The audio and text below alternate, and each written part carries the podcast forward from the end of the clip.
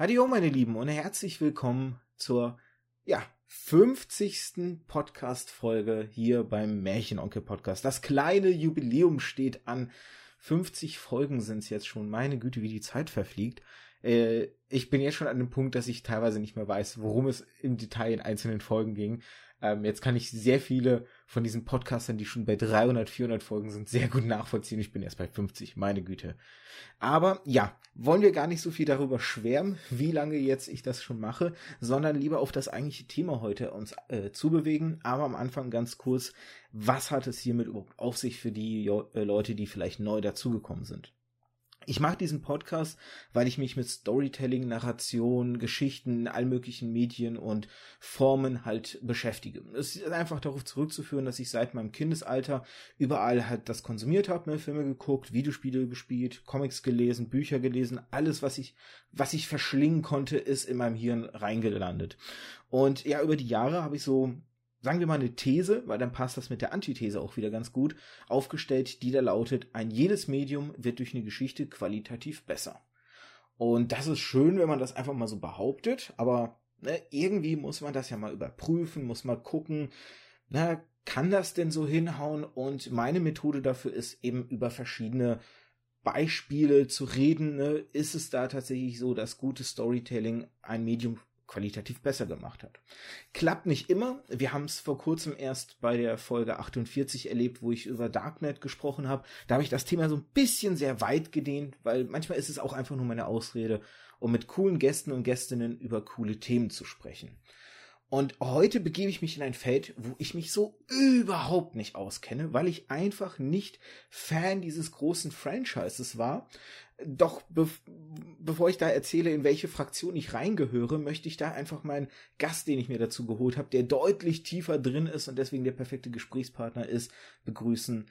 Hallo Nils. Hallo, schönen guten Tag. Schön, dass ich hier sein darf bei diesem Jubiläum. Boah, das ist mir eine Ehre. Hallo. Ja, hi. Äh, vielen Dank, dass du die Zeit gefunden hast und dass wir jetzt zusammen das machen dürfen. Ähm, zu deiner Person vielleicht für die Leute, die dich nicht kennen, möchte ich kurz vorstellen. Du hattest deine ersten Berührungspunkte als Gast in dem Podcast und zwar bei Minutenweise Matrix, Folge 36 bis 40, sind in den Show Notes verlinkt an der Stelle. Solltet ihr auf jeden Fall reinhören und ähm, da ging es darum, dass du an der Seite von ähm, Alexander Waschkau, Arne Rodert und ähm, Oh Gott, hilf mir mal schnell, Namensfindungsstörung. Das war der Bastian Schlingel-Wölfle. Danke. Leider, danke. leider war der Herr Waschkau nicht dabei, aber in gewisser Art und Weise würde ich das demnächst mal nachholen. Ja, aber zumindest die drei haben den Podcast gemacht. Genau. Ähm, ich hatte jetzt nicht mal auf dem Schirm, in welchen Folgen jetzt wer, weil die teilweise nicht immer alle drei in allen Folgen waren, das stimmt. Ähm, auf jeden Fall warst du da das erste Mal sozusagen mit Podcast als Gast in Berührung gekommen und inzwischen hast du Blut geleckt scheinbar, denn dann kam heute, äh, nee, gestern, heute, übermorgen ein Star Trek Podcast. Genau. Und inzwischen auch noch Julians Erben, ein, ich sag mal, generell Science-Fiction Podcast, wenn das so richtig formuliert ist. Genau. Ähm, das mit dem Blut geleckt ist genau richtig. Ich wollte eigentlich schon länger mal was machen und dann hatte sich das einfach ähm, über Star Trek Picard, dass ich dann so ein bisschen ja andeutete oder mehr andeutete, äh, tatsächlich ja ergeben, dass man da was machen konnte. Freundlicherweise ist ja der Arne Rudert aus äh, ähm, dem Podcast äh, äh Jetzt habe ich selber vergessen, natürlich. Minutenweise Matrix. Matrix. ähm, Arne kenne ich seit, ich glaube, 30 Jahren fast. Da war die, der Schritt, den zu fragen, relativ einfach. Den Frank haben wir dann noch dazu geholt. Ja, und äh, Juvens Erben, das war so ein typisches Facebook-Ding tatsächlich. Der Raphael Schottel hatte gesucht nach einem Partner. Das Projekt klang einfach spannend, über Science Fiction im Allgemeinen mal zu reden, verschiedene Sachen. Für mich war das total klasse, weil ich auch mal andere Sachen gucken und auch lesen konnte. Ja, und das machen wir bis heute und das wird hoffentlich noch ein bisschen in die Zukunft gehen. Und vor allem, witzigerweise noch zu erwähnen, hätte es zwischen uns vielleicht sogar fast zu einem Podcast kommen können. Weil ich weiß, du hattest, ähm, ich weiß nicht mehr, wo ich es mitbekommen habe, irgendwo hattest du erwähnt, du hättest Bock, einen äh, Podcast zu machen über die Serie Blacklist, wo du Folge für Folge besprichst. Und ich hatte dich dann irgendwann auf Facebook angeschrieben, aber zu dem Zeitpunkt warst du, glaube ich, schon mit den anderen beiden Podcasts äh, drinne und das war dann, ähm, da hast du gesagt, so, hier, das ist erstmal ein bisschen zu viel, können es in der Hinterhand behalten, vielleicht entsteht da also nochmal irgendwann was, aber erstmal bin ich mit den zwei Podcasts ganz gut ausgelastet. Ähm, das ist vielleicht auch noch ganz nett zu erwähnen an der Stelle. Ja, genau, genau. Und das ist bei mir auch noch im Hinterkopf.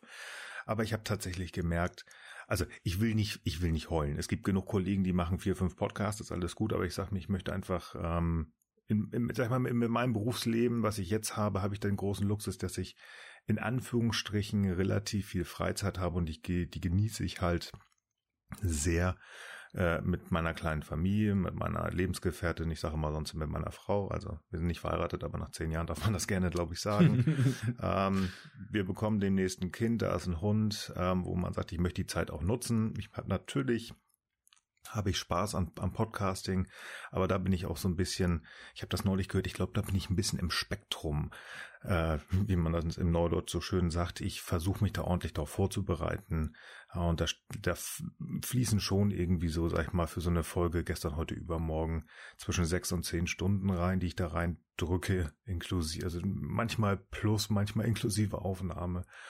Und dann wäre einfach noch ein Podcast, wo ich sage, wo ich einfach versuche, mich vernünftig darauf vorzubereiten. Zu viel, aber wie gesagt, das ist in der Hinterhand. Und sowas wie gestern, heute, übermorgen wird irgendwann einfach auslaufen, weil die Serie wird garantiert keine sieben Staffeln dauern. Und ja, ja, ich habe dich im Hinterkopf.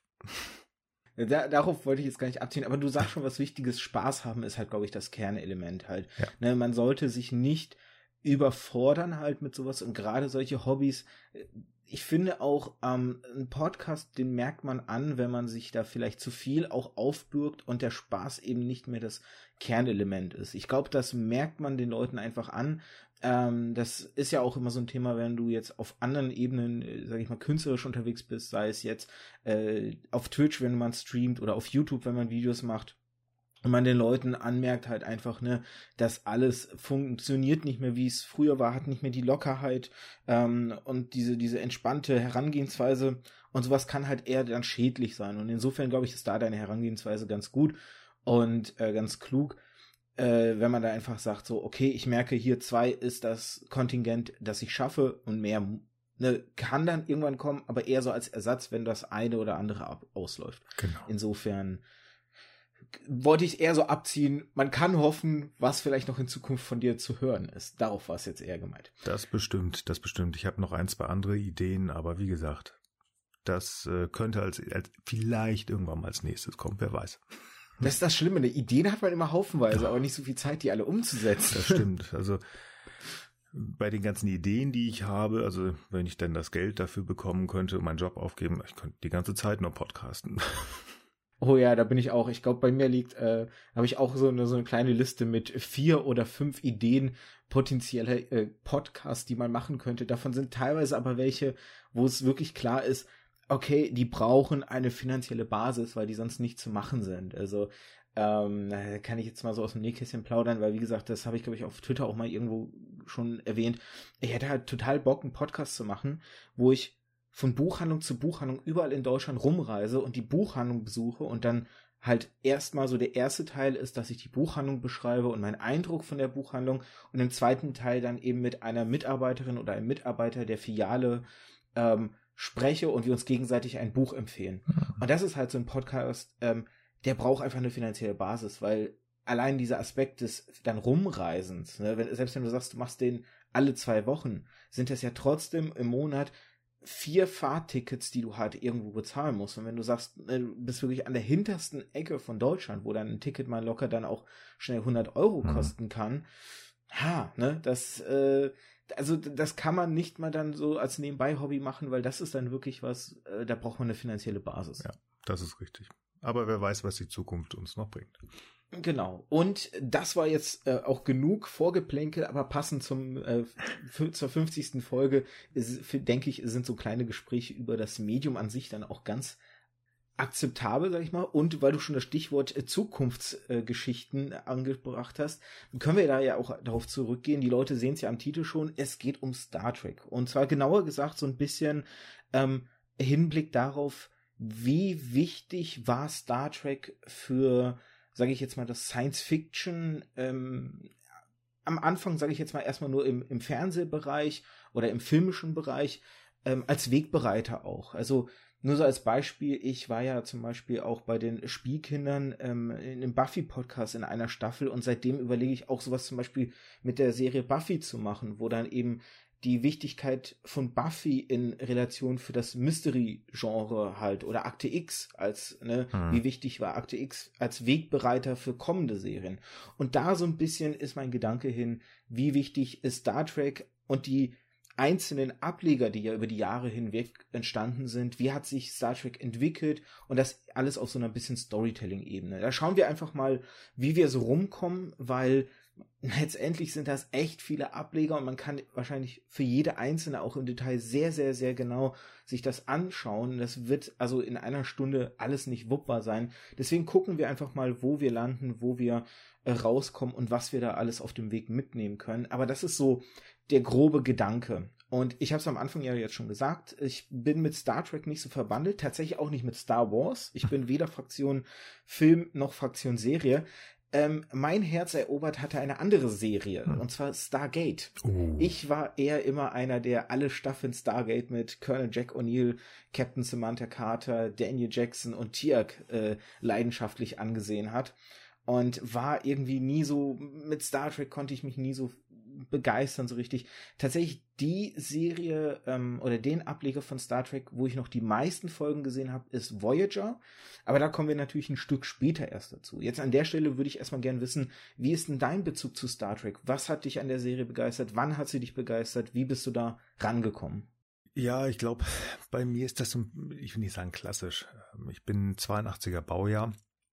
Das heißt, die Urserie habe ich als gegeben hingenommen, gar nicht geguckt. Ich wusste, dass mein Vater und mein Bruder die gesehen haben. Die fanden die ganz toll und die haben mir dann irgendwann gesagt, Anfang der 90er, du, da kommt jetzt äh, Raumschiff Enterprise im Fernsehen. Ich so, aha, ja, musst du mitgucken. Und ich habe dann tatsächlich äh, mit meinem Vater und meinem Bruder da gesessen und wir haben uns auf dem ZDF Mission Farpoint, der Mächtige, angeguckt, den Pilotfilm zur nächsten Generation. Und ich war geflasht. Ich meine, ich war da pff, acht, neun Jahre alt. Hab da dieses schöne Raumschiff gesehen und ich fand das klasse und habe das immer weiter geguckt. Also ich fand es einfach, ich bin so ein bisschen ein Kind, das irgendwie wie, wie so eine Bonbontüte bekommt. Ich habe nichts verstanden, in großen Teilen, einfach nur diese cool, coole Raumschiffbesatzung, die rumfliegt und tolle Abenteuer macht und irgendwie spannende Wesen zu sehen bekommt. Manchmal habe ich auch Angst gehabt. Ich habe Angst gehabt vor dem Borg damals tatsächlich, als sie vorgestellt worden sind. Aber ich bin dabei geblieben. In den Teenager-Zeiten, als noch mehr Serien kamen, war das dann doch schon so, dass man sagt, okay, da steht was hinter und ich fand das faszinierend, auch den Ansatz, den Gene Roddenberry einfach hatte, wir als positive Zukunft, wir gemeinsam und das hat mich eigentlich mit, mitgezogen, durchgängig. Ja, so bin ich dazugekommen und bin da so ein bisschen sozialisiert worden, glaube ich. Also bist du wirklich mit der ähm, mit Raumschiff Enterprise, dem zweiten Ableger, also The Next Generation einge genau. eingestiegen. Habe ich jetzt richtig verstanden? Ne? Das ist das ist richtig. Ich habe äh, okay. bis heute bis heute Schande über mein Haupt die äh, Originalserie aus den 60er Jahren mit William Shatner und Leonard Nimoy, wobei ich die Figur gerade Spock unheimlich cool finde, nie hundertprozentig gesehen. Steht bei mir noch immer auf der To-Watch-Liste. Mhm. Aber ähm, gar nicht die Geschichten. Die Geschichten finde ich sehr interessant aber die Art und Weise, es aufzunehmen, der 60er, es ist halt immer sehr, du hast halt eine Totale, du gehst äh, direkt auf die Figur drauf, dann wieder eine Totale, das ist nicht etwas, was ich mir heute gut schön angucken kann. Das ist aber einfach nur was Visuelles, Persönliches. Ich muss es irgendwann nochmal machen, wenn ich die Zeit finde, weil die Geschichten unheimlich schön sind. Aber wir, nee, richtig, ähm, das nächste Jahrhundert, The Next Generation, das ist, ist und war meine Serie. Dann lass uns doch gerade beim Original bleiben, weil du hast jetzt was sehr Schönes gesagt, weil das wäre jetzt auch tatsächlich so ein bisschen der Einstieg, den ich gesucht hätte. Man hat da diese Originalserie und die ist einfach in einer Zeit natürlich entstanden, wo das Storytelling und ähm, allein schon über, über die Kamera andere ist halt, ne, wo ich würde mal sagen, alles ein bisschen ruhiger, ein bisschen langsamer erzählt mhm. ist. Und jetzt hast du gesagt, du hast sie nicht 100% gesehen, aber du hast sie zu einem gewissen Grad, hast du sie geguckt. Ja, doch, also die, die großen Folgen, sage ich mal, jetzt mal definitiv. Also Space Seed, die äh, Folge, wo Khan das erste Mal auftaucht, äh, Tomorrow's Yesterday, diese Zeitreise, natürlich, die kennt man doch.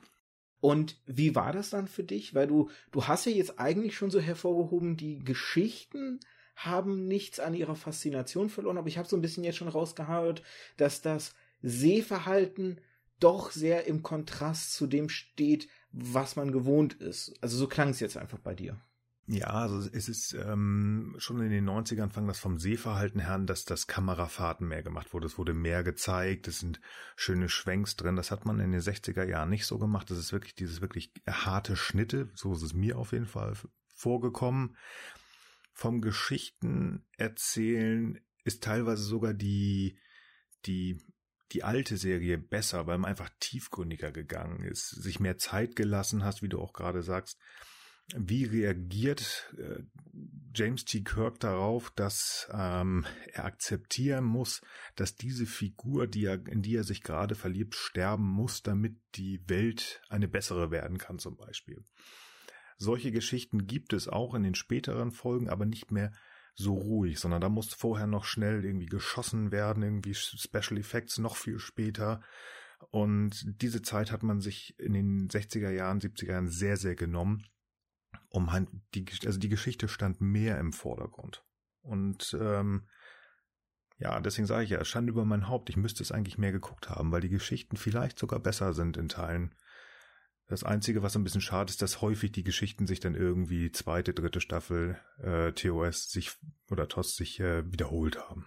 Wie ist denn das auch jetzt, sag ich mal, abgesehen jetzt auch nur von, von der Stilistik, ähm, auch vom Altern des Films selber. Also ich denke jetzt zum Beispiel an so Sachen wie die Kostüme. Man sieht ja doch, es gibt ja dieses schöne Meme, wo Kirk mit dieser Echse irgendwie da kämpft und, und, man denkt sich halt so wirklich, oh Gott, das ist ein, das ist ein Kostüm.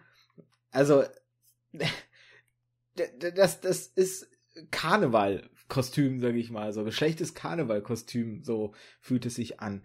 Kann man da trotzdem das zu einem gewissen Grad ausblenden, weil man jetzt die Folgen, die ich gesehen habe, die du gesehen hast, weiß ich natürlich nicht, inwiefern da sowas überhaupt vorkommt, aber schafft man es, es zu einem gewissen Grad auszublenden und zu sagen, okay, ähm, klar ist das halt einfach ein Kind seiner Zeit und damals gab es nicht die Möglichkeiten, deswegen sieht das alles auch ein bisschen lächerlicher aus, auch wenn man jetzt über die Kulisse nachdenkt, ne, mit den ganzen äh, Schaltkreisen, Schaltpulten, wo die da saßen und ne, das einfach aus heutiger Zeit ein bisschen lächerlich wirkt, wenn man denkt, ne, das ist jetzt 2200 irgendwo in der Zukunft, kann man das irgendwie einfach abschalten? Ich glaube, das ist eine schwierige Frage, weil die gerade heute effektiv wieder gestellt wird. Ich höre in Zeiten, ich, ich, ich beantworte dir gleich meine persönliche, aber deswegen sage ich, ich finde das schwierig. Mhm. Gerade in Zeiten von Star Trek PK ist, oder auch, es fing schon bei Discovery an, den letzten beiden Iterationen von Star Trek. Da wird immer wieder gefragt, ist das noch Star Trek? Weil es nicht mehr so ist, wie man sich das gerade aus TOS und TNG-Zeiten kennt. Es ist anders, es ist äh, brutaler vielleicht, es ist mehr Space Action und dann halt diese Frage, ist es noch Star Trek?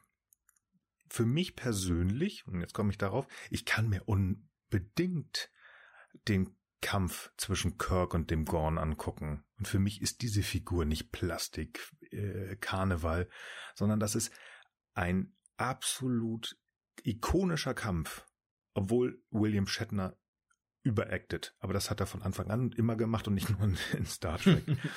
ich halt, oh, da mögen die Leute jetzt bitte nicht so doll deinen Blog kaputt machen. Ich halt William Shatner tatsächlich für einen relativ schlechten Schauspieler, aber er hat eine gute Figur aufgebaut. Mhm. Es ist wirklich, ich gucke mir das gerne an, weil für mich ist äh, dieses Ganze ist halt ein, ein Gefühl, das mitschwingt. Und dann ist es egal, ob die sich da mehr oder weniger auf die Nase hauen oder ob da irgendwie irgendjemand mit einem Phaser weghaut, sondern die Geschichte, die dahinter steht, was ich vorhin schon sagte. Es soll eine positive Zukunft irgendwo dargestellt sein, selbst wenn die Zukunft düster ist, so wie in den neuesten Geschichten. Es geht ja darum, dass wir diese positive Zukunft wieder haben wollen. Und das ähm, auch am Anfang ist es egal, wie es mir, wie es aussieht. Natürlich ist das äh, 1966 gedreht worden, angefangen. Da war die Technik noch nicht so weit, aber es ging auch darum, dass halt, ich krieg die Geschichte jetzt zwischen Kirk und dem Gorn nicht ganz ähm, auf den Schirm, warum die beiden, ich glaube, das war irgendeine so Oberrasse, die gucken wollten, wer von den beiden jetzt irgendwie ähm, mehr die die, die, die Chance bekommen soll, weiterzuleben. Ich krieg das nicht mehr hin. Aber es ist einfach eine interessante Zusammensetzung gewesen. Es ist auch schön gemacht äh, in den Vasquez Rocks, wo sie da gekämpft haben.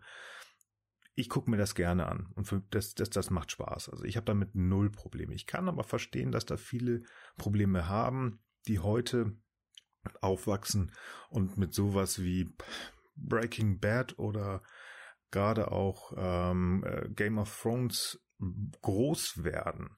Das ist eine völlig andere Art und Weise, eine Geschichte zu zeigen und auch zu erzählen. Und deswegen ist man mit sowas Altem vielleicht, ich will nicht sagen überfordert, aber man ist es nicht mehr gewohnt, sowas zu sehen, etwas bisschen kantigeres, im Neudeutschen rougher. Also, ja, wird für mich absolut super. Okay. Und denkst du denn auch, also ich finde nämlich zum Beispiel auch sehr spannend die Kombination aus Spock und Kirk, weil für mich glaube ich, da auch ähm, ein großer Teil der Faszination kommt, weil das sehr zwei Kontraste natürlich sind und sich dadurch einfach auch sehr gut Potenzial für Storytelling anbietet, weil du hast natürlich mit Kirk diesen, äh, oder nee, andersrum, mit Spock hast du diesen sehr rationalen Charakter als Vulkanier, der ja seine Gefühle abgelegt hat und deswegen alles sehr rational betrachtet und Kirk als Mensch, der, so glaube ich, wie gesagt, ich habe es ja nie gesehen, korrigiere mich, wenn ich da falsch liege, aber wahrscheinlich eher ein sehr emotionaler Part ist. Und da natürlich auch deswegen aus diesem Kontrast zwischen Rationalität und Emotionalität auch viel Stoff äh, rausgeholt werden kann. Absolut, absolut. Das war ja gerade in den ersten Folgen wirklich das, womit sie die Leute gezogen haben und sie, aber es ist, man merkte, dass etwas noch fehlte und dann ist ja der Pille McCoy, der Doktor dazugekommen und dann hat man ja dieses Triumvirat gebildet. Und Pille McCoy, also der DeForest Kelly, hat ja noch so ein, Gefühl, so, eine, so ein Gefühl effektiv, die Gefühlsebene noch mit reingebracht. Und dann hattest du halt diese drei verschiedenen, die Rationalität, das bisschen ähm, kämpferische, der Kirk und dann so ein bisschen das lockere, lustige, flockige durch den Pille also ein unheimlich schönes, also die konnten dadurch auch viele Gesch äh, Geschichten erzählen und das haben sie in den Filmen ja auch weitergeführt. Dass es eigentlich immer um diese drei Jungs geht, die einfach äh, gut harmoniert haben, als halt eine Dreiereinheit. Ja, absolut.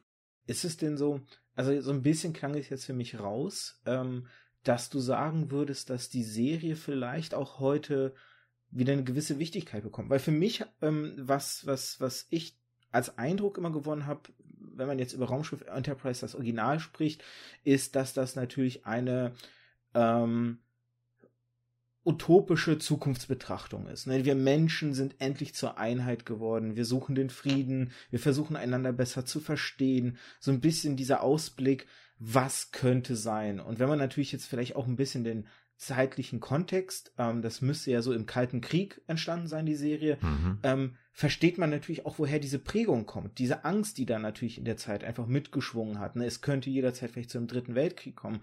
Dass die natürlich so ein bisschen, dass die Serie deswegen so als Hoffnungsaspekt aufgebaut wurde, ist dann nicht sehr verwunderlich. Und jetzt haben wir Zeiten, rechte Parteien erstarken in allem, überall auf der Welt. Wir haben jetzt gerade die Situation mit dem Coronavirus, ähm, zum, also zum Zeitpunkt der Aufnahme, wenn die Folge erscheint, wissen wir, äh, können wir noch nicht absehen, wie sich das alles entwickelt hat. Aber wir sind jetzt kurz davor vom Shutdown. Läden werden jetzt gerade zugemacht. Die Bundesregierung hat ähm, Empfehlungen veröffentlicht, wer äh, wie man sich verhalten soll, welche Läden bitte äh, nicht mehr geöffnet sein sollen, lauter so Geschichten halt.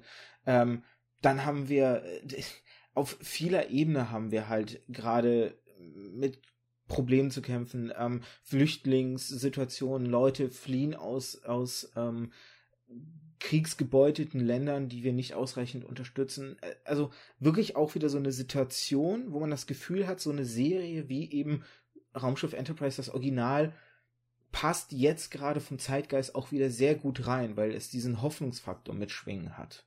Oder wie siehst du das? Absolut, absolut. Also für mich nicht nur die, die Urserie, aber auch im großen Teil, aber äh, die, die, das nächste Jahrhundert, The Next Generation auch, weil das, die sind da für mich sehr, sehr nah aneinander. Absolut. Dieses, diese Gedanken, die, die diese beiden Serien mitbringen, dieses gemeinsame, wir müssen zusammenstehen in einer Zeit, die noch keiner von uns erlebt hat.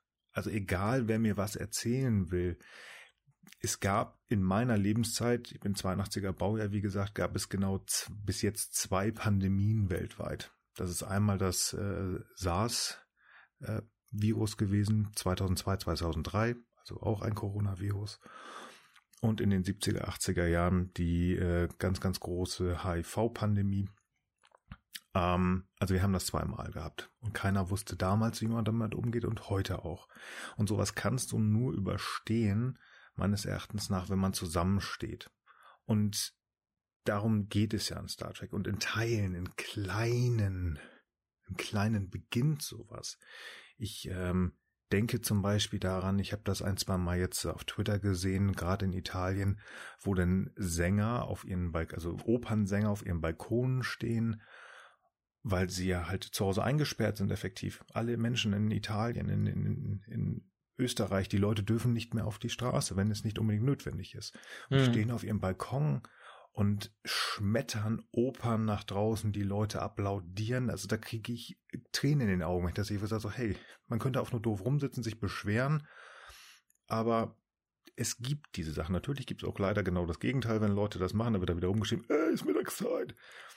Aber es sind diese Ansätze und wir brauchen das. Es kann nicht richtig sein, dass gewisse Präsidenten von großen Ländern versuchen, irgendwelche Impfstoffe für sich exklusiv einzukaufen, wo die ganze Welt diesen Impfstoff, wenn er denn kommen sollte, wo wir wirklich die Daumen drücken müssen, die ganze Welt braucht ihn, weil die ganze Welt ist davon betroffen. Und ähm, in, in, in Star Trek ist es ja auch so, das hat sich so ein bisschen entwickelt über die Zeit, aber effektiv klang das auch in den, in den ganz, ganz frühen Folgen schon an, diese ganze Föderation, Sternflotten-Geschichte hat sich irgendwann entwickelt, nachdem die Welt einmal am Boden war. Im Star Trek-Universum ist das so gewesen, dass Anfang der des 21. Jahrhunderts der dritte Weltkrieg stattgefunden hat. Da wollen wir wirklich dreimal ganz doll auf Holz klopfen.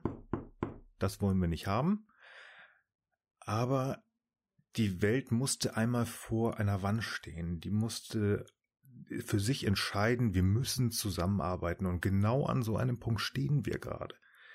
Ich, wahrscheinlich wird es nicht passieren, dass wenn wir die Corona-Krise überstanden haben, dass wir eine Föderation oder eine Sternflotte haben werden, dass alle zusammen sind. Aber es wäre schön, weil das hier kann man nur gemeinsam, wenn alle sagen, wir alle gemeinsam gehen in eine vielleicht auch selbstgewählte Quarantäne für zwei Wochen. Wir versuchen mal für einige Zeit nicht die großen Quarantäne, die großen Corona-Partys zu machen, sondern wir versuchen gemeinsam hier rauszukommen.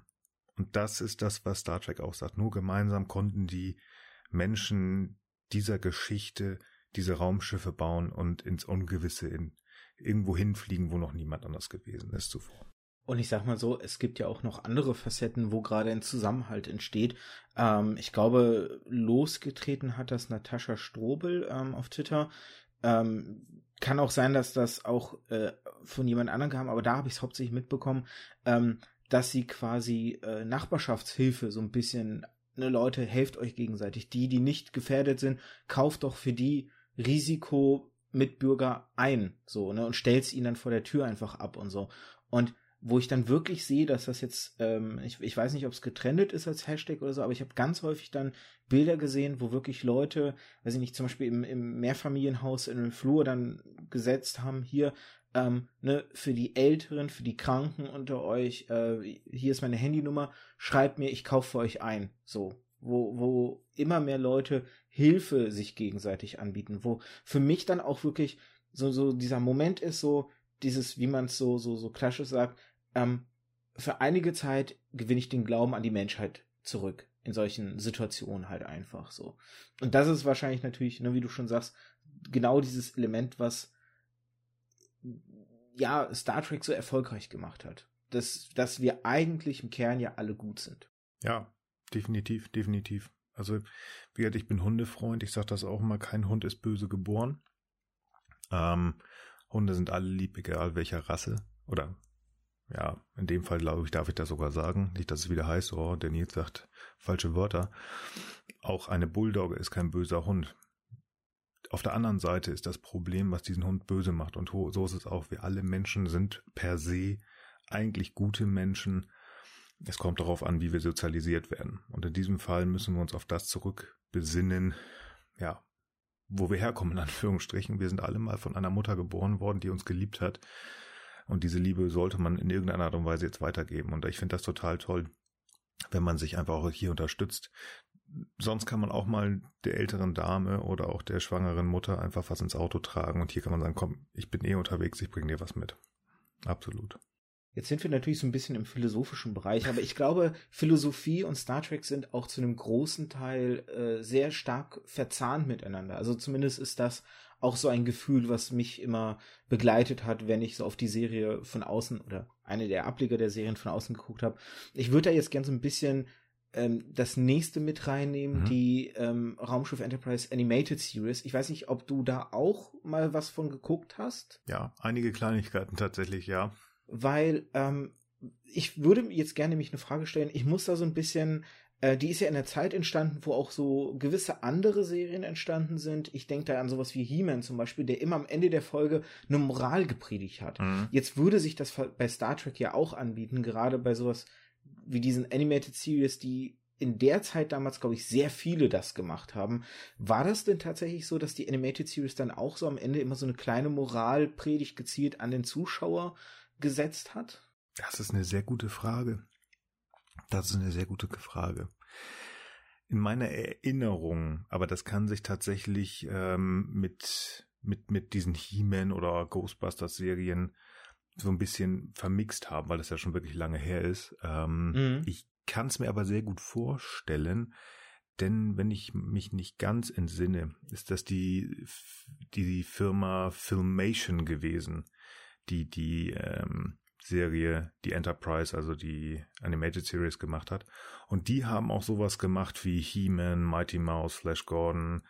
Ähm, ja, der Stil Bristol. ist überall sehr ähnlich. Ja, also ich kann es mir sehr gut vorstellen. Ich, oh, du stellst Fragen. Aber ich meine, ich kann diese Figuren, die damals äh, uns gezeigt worden sind, gerade diese katzenähnliche Frau und dann stand, glaube ich, auf dem äh, an dem Sitz, wo sonst äh, Pavel Tschechow gesessen hat, saß auch ein, ich habe die Namen absolut nicht im Kopf, aber da saß ein sehr außerirdisch wirkendes humanoides Wesen, also der war wirklich kein Mensch mehr. Ich habe es hier gerade äh, im Wiki bei mir offen. Ähm, die Katzenähnliche, die du meinst, heißt Lieutenant Meres und der andere, den du meinst, ist Lieutenant Arex. Ähm, so ein bisschen erinnert er an ein ähm, aus äh, die Fantastischen Vier das Ding, aber in dünner und ein bisschen lang, langgezogener, sag ich mal. Da hast du recht, ja. Das könnte gut sein, tatsächlich. nee, aber ich, ich meine mich zu erinnern, dass also gerade diese Figuren hätte ich im Hinterkopf, dass die dann am Ende nochmal sowas gemacht haben oder erzählt haben. So wie wir heute gesehen haben, macht euch sauber. Keine Ahnung, ich weiß es nicht. Seid lieb zueinander. Ja. Das kann ich mir sehr gut vorstellen. Ich habe es aber tatsächlich nicht im, im ich würde jetzt nicht die Hand dafür in die, ins Feuer legen, aber ich kann es mir gut vorstellen. Denkst du denn, jetzt auf so einer Storytelling-Ebene, gehen wir jetzt mal davon aus, dass sie es tatsächlich gemacht haben. Mhm. Wenn man sowas heutzutage nochmal versuchen würde, ob das funktioniert, dass, dass, wenn man so ein bisschen so eine moralische Komponente ähm, am Ende zum Beispiel anbringen würde, als wirklich in einer Zeichentrickserie für Kinder halt abgezielt, dass das noch funktionieren würde? Oder denkst du, das hat dann zu sehr diesen Moralapostel-Bereich, so mit dem erhobenen Zeigefinger und dass da vielleicht eher dann Abneigung entsteht? War das einfach ein Kind seiner Zeit oder könnte das heute auch noch Geschichten auf die Weise aufziehen? Jetzt klinge ich gleich wieder wie der alte Sack. ähm, ich glaube, das würde nicht mehr funktionieren. Mhm. Denn die meisten, also die kleinkindlichen Serien mal ausgenommen, wenn ich mir sowas wie äh, Feuerwehrmann Sam angucke, da wird das vielleicht sogar noch, noch versucht, dass sowas mal passiert, äh, sowas gemacht wird. Aber beim Großteil der Kinder, die das noch gucken, die sind zu klein, um wirklich was zu verstehen. Also muss man in die Richtung gehen und das war ja, sag ich mal, auch die Animated Series oder von mir aus auch Marshall Bravestar, also alle diese Filmation-Geschichten, die sind irgendwo in dem Bereich, wo man sagt so sechs, sieben vielleicht bis zwölf, dreizehn oder halt die erwachsenen Puppies, die mitgeguckt haben. Und wenn ich mir überlege, was heutzutage, und da bin ich wirklich weitestgehend raus, weil ich echt nicht mehr weiß, was da geguckt wird. Das letzte, was ich vielleicht noch weiß, ist so Pokémon, Digimon und so ein Kram. Wobei du da bald ja wieder im Bild sein wirst. Wie gesagt, also ich habe jetzt auch gerade, äh, da, da darf man nicht, das ist keine Werbung, aber ich glaube, das weiß es ist ein relativ großer Comic-Hersteller, der demnächst einen Streaming-Dienst äh, starten wird. Ich habe mich angemeldet, natürlich. aber das Ganz ruhig erwähnen, Disney Plus ist Disney, hier natürlich genau. gemeint. Genau. Disney Plus ist gemeint, aber da sind auch Comic-Serien halt, die ich halt auch als Kind geguckt habe, die ich als gut empfinde. Mhm. Ähm, und das ist, glaube ich, bei zumindest einer gewissen Generation weggebrochen. Also wie gesagt, ich möchte niemanden hier Pokémon kaputt machen. Ich hab's, ich war da Teenager, ich hab's nicht verstanden und für mich war auch da ich kenne das halt, dass da ein Marshall Bravestar steht und mir erklärt, warum ich ähm, lieb zu meinen um äh, zu, zu den Menschen um mich herum sein muss und warum man nicht lügen darf. Und äh, das kam mir vor, in diesen Serien gab es das nicht. Und ich glaube einfach, wir bräuchten sowas mehr, aber was du sagst, ich glaube auch die Generation, die uns nachfolgt, also nicht die, also Generationen, die uns nachfolgt, die würden da stehen, oh, die Moralapostel, das ist doch alles klar. Aber ich glaube, es, man würde es brauchen, ja. Aber ist es nicht so, also ich muss jetzt so ein bisschen an äh, zum Beispiel die She-Ra-Serie, die ja jetzt so ähm, eben aus dem He-Man-Universum als äh, Zeichentrickserie zurückgekehrt ist oder halt auch an andere Sachen denken. Ähm, oh, wie ist das? Steve Universe zum Beispiel, wo ja auch zum Beispiel Figuren drinne sind, die eindeutig ähm, transsexuell sind, sag ich mal, oder oder mhm. ähm, ich, ich weiß jetzt gar nicht, ob das der richtige Begriff ist, aber zum Beispiel auch Figuren, die, die, die ähm, sich keinem Geschlecht zugehörig fühlen. Also mhm. tut mir leid, wenn ich da Begrifflichkeiten falsch nutze. Bitte seht's mir nach. Ich bin äh, da nicht so geschult, die richtigen äh, Sachen zu nutzen, aber ich hoffe, ihr wisst, worauf ich da hinaus möchte. Die dann ja auch zum Beispiel so ähm, drin vorkommen, die ein erweitertes Weltbild zeigen, wo Zeichentrickmacher sich natürlich ja auch überlegen, okay, das den Kindern näher bringen und auch Kinder, die selber in solchen Situationen sind, Figuren zu bringen, die ähm, für sie Vorbilder sein können, an denen sie sich orientieren können, die für sie Identifikationsfiguren sind. Ähm, das merkt man ja schon, dass sich das weiterentwickelt. Und vielleicht ist es ja so, also wenn, sagen wir mal, es käme wirklich so eine neue Animationsserie, dann hat die ja vielleicht nicht mehr diese Moralkeule am Ende. Aber es wäre doch, ich meine, Star Trek hat das ja eigentlich immer wieder gemacht. Ne? Das hat man jetzt auch bei dir schon rausgehört solche moralische Geschichten zu erzählen, aber eben halt auch so einer unteren Ebene, so eine subtilere Ebene, dass man halt eben selber ein bisschen nachdenken muss, wie hätte ich jetzt vielleicht reagiert oder so. Oder dass man trotzdem natürlich zwei Seiten hat und das für und wieder beider Seiten mitbekommt, so dass man sich überlegt, ja, auf welcher Seite hätte ich jetzt am Ende vielleicht gestanden, ne? Mhm. Ähm, Während es in der Folge darum geht, dass vielleicht ne, die Crew nehme ich jetzt mal ein Beispiel, du hast wirklich, die Crew kommt auf eine, auf einen äh, Planeten, ne, und findet zwei Völker, die im Krieg miteinander sind und sieht halt, ne, oder, oder bekommt von jeder Nation mit, was ist ihr Grund da in diesem Krieg? Und ne, entscheidet sie sich für eine Seite, würde sie einer Seite beipflichten, ihr seid die Richtigen oder ne, ist es nicht eher alles eine Grauzone anstatt so ein Schwarz-Weiß-Denken? Ich glaube, auf so einer subtileren Ebene wäre das ja durchaus machbar. Ich könnte mir vielleicht sogar vorstellen, dass das damals in dieser Serie auch schon so ein bisschen versucht wurde. Oh, ganz, ganz massiv. Das ist ein Standardthema in Star Trek gewesen und zwar durchweg die Serien. In Raumschiff Enterprise, also der Urserie, da gibt es tatsächlich so eine Folge, wo ähm, auf einem Planeten zwei, also eine Spezies, aber die unterteilt ist. Die eine, also die sind schwarz-weiß, also die Körper sind geteilt sozusagen. Und die eine Hälfte ist rechts weiß und links schwarz und die anderen genau umgekehrt. Und das ist dann so ein typisches Ding, äh, ja, Kirk diskutiert so lange, bis dann da doch irgendwie eine Lösung rauskommt. Der Captain Jean-Luc Picard aus äh, Das nächste Jahrhundert würde auch das auch versuchen. Deep Space Nine gab es das nicht so sehr, weil da einfach die Zielsetzung anders genommen wurde oder von der, der Serie. Bei Raumschiff Voyager gab es das auch wieder mehrfach, aber da wurde es dann so geschrieben, dass dann ähm, die Captain äh, Catherine Janeway, die hätte sich auf eine Seite gestellt, aber auch nur deswegen, weil es schreiberisch so war, dass äh, eine Hälfte sozusagen gut oder böse war. Also es ist eine, eine eine, eine, eine Frage, die immer wieder aufgekommen ist, die auch immer wieder aufgegriffen worden ist. Natürlich hat man versucht, auch eine Moral irgendwie mitzugeben, immer wieder. Ob die immer richtig war oder auch nur versteckt. Gerade in Deep Space Nine finde ich das äh, ganz schön einmal Jahre später besprochen worden. Und zwar gibt es ich weiß nicht, ob äh, ihr oder auch du das gesehen hast. Es gibt eine Dokumentation zu Deep Space Nine, What We Left Behind.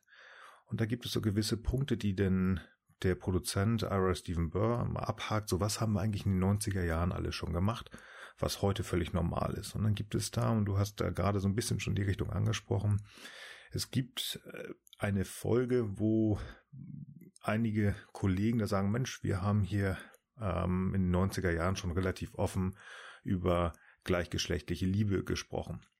Und es war tatsächlich nur eine Folge, wo eine der Hauptfiguren, die Jadzia Dex, eine ehemalige Ehefrau, ich will jetzt gar nicht zu, das wird zu lange dauern, das zu erklären, ähm, wieder trifft und die küssen sich da. Also zwei Frauen küssen sich. Und das war halt nur ein Moment, wo man das mal angesprochen hat. Es wäre schön gewesen, wenn man das vielleicht mal mehr genommen hätte. Und das sagt ähm, auch der Produzent. Wir haben es angekratzt an dieser moralischen Frage sehr früh, aber wir haben es nicht ausdiskutiert, wir haben es nicht mitgenommen. Und das ist, glaube ich, fast durchweg bis Star Trek Enterprise 2001 bis 2005 vielleicht. Aber das wirklich als Grenze. Davor sind immer viele Sachen mal angesprochen worden, aber nie ausdiskutiert worden. Was ein bisschen schade ist. Ähm, die neueren Serien, die halt diesen staffelübergreifenden Arc haben, die lassen sich teilweise bei sowas mehr Zeit. Dann auch, ähm, ja, und das nicht negativ genommen, mal so eine Moralkeule auch dahin zu machen. Äh, Discovery zum Beispiel, die über mehrere Folgen halt auch gesagt haben, ja, wir haben hier ein homosexuelles Paar. Aber ja, Moral ist, ist und war und wird es auch immer bleiben ein Thema von Star Trek. Also hoffe ich, dass es so bleibt. Die Zukunft wird es natürlich noch zeigen bevor ich jetzt ähm, dann schon auf die, die nächste Ablegerserie mit äh, Picard, The Next Generation, ähm, hinübersetze, ähm, so ein bisschen die Frage war ja, wie weit ähm, war die Serie auch Wegbereiter für das, was kommt? Da vielleicht jetzt auf diese Original-Serie und die Animated Series, weil die ja so ein bisschen zeitlich ein Block sind. Also ähm, hier im Wiki werden die von 1966 bis 1974 als ein Block halt äh, äh, bezeichnet, weil The Next Generation wohl 87 dann an den Start ging und damit so ein bisschen den nächsten Block äh, angekündigt oder, oder angefangen hat. Ähm, wenn man jetzt überlegt, ne, zum Beispiel Doctor Who war ja auch eine Serie aus dieser Zeitspanne. Ähm, und man würde wahrscheinlich schon sagen, dass gerade so im britischen ähm, Bereich äh, Doctor Who sehr prägend war für viele Jungs und Mädchen, die sich dann dem Science Fiction verschrieben haben, die selber dann künstlerisch tätig wurden in diesem Bereich. Wie stark siehst du da den Einfluss von Star Trek und eben dieser Original-Serie auch auf das Franchise selbst? Also, du hast es jetzt zum Beispiel schon so angedeutet, dass natürlich dieser, dieser moralische ähm, Aspekt so ein bisschen in die DNA des Franchise gewandert ist und dass das immer wieder ein wiederkehrendes Element ist, was irgendwo die Serie ja scheinbar definiert. Aber wie weit siehst du halt einfach wirklich den Einfluss abseits dessen auf generell Science Fiction? Generell Science Fiction. Das ist eine gute Frage. Ich glaube, dass es zwei Strömungen in der Science Fiction schon immer gab und die sich irgendwann in zwei der größten, ähm, zwei der größten Science-Fiction-Franchises dargelegt haben. Und das ist einmal Star Wars und das ist einmal Star Trek. Irgendwo kann man alles irgendwo, also es ist nicht die gleichen Geschichten, aber es sind so zwei Strömungen, wie gesagt. Also das ist Star Wars, das ist so dieses bisschen Indiana Jones mäßige, bisschen schmutzige, da wird auch mal ein böseres Wort genannt. Sieht man auch gerade an den Raumschiffen. Die sind so ein bisschen kantiger, bisschen eckiger, vielleicht auch mal kaputt und eine Delle drin. Und dann hast du da das Star Trek-Universum, dieses bisschen saubere, das nettere. Es gibt, gibt Probleme, aber nicht in unserer kleinen Blase, also nicht in unserer Star Trek Föderationsblase. Da hat man sich eigentlich im Regelfall sehr lieb. Und deswegen glaube ich bei, natürlich haben die auch irgendwo ihre, äh, ihre Grundlagen irgendwo in der Vergangenheit, aber alles, was seitdem da war und ähm, ich sag mal, Anfang der 70er ist Star Wars rausgekommen, also das ist, passt schon mit den beiden Franchises. Das, was alles, was danach kommt, sich so ein bisschen orientiert hat, will ich eher ein bisschen dreckiger sein, also mehr Star Wars oder mehr Star Trek und halt eine schnieke Uniform anhaben.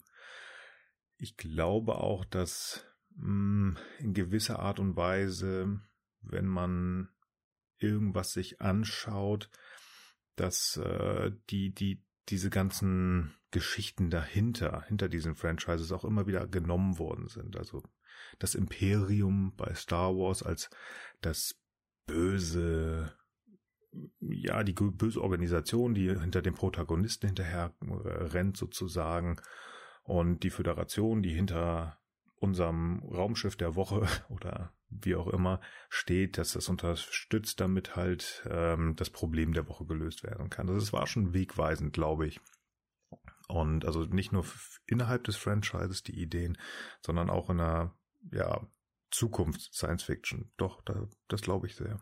Wenn du jetzt so von diesen zwei Strömungen, ich glaube, ich würde da so weit mitgehen, dass ich sage, im Mainstream und im, im weltweiten kollektiven Gedächtnis, weil mhm. bei Star Wars ist es ja tatsächlich nachweislich so, dass ähm, Star Wars sehr stark von den Valerian und Veronique ähm, Graphic Novels, äh, die 67 herausgekommen sind, mhm. sehr, sehr stark inspiriert sind. Das geht ja sogar so weit, dass, glaube ich, der Millennium Falcon ähm, sehr nah einem Raumschiff aus diesen Graphic Novels ist. Aber die Graphic Novels waren meines Wissens in dieser ähm, weltweiten Wahrnehmung natürlich nie so groß. Mhm. Das ist erst deutlich später. Die waren natürlich eher in der Nische der Science-Fiction-Fans sehr bekannt und sehr prägend.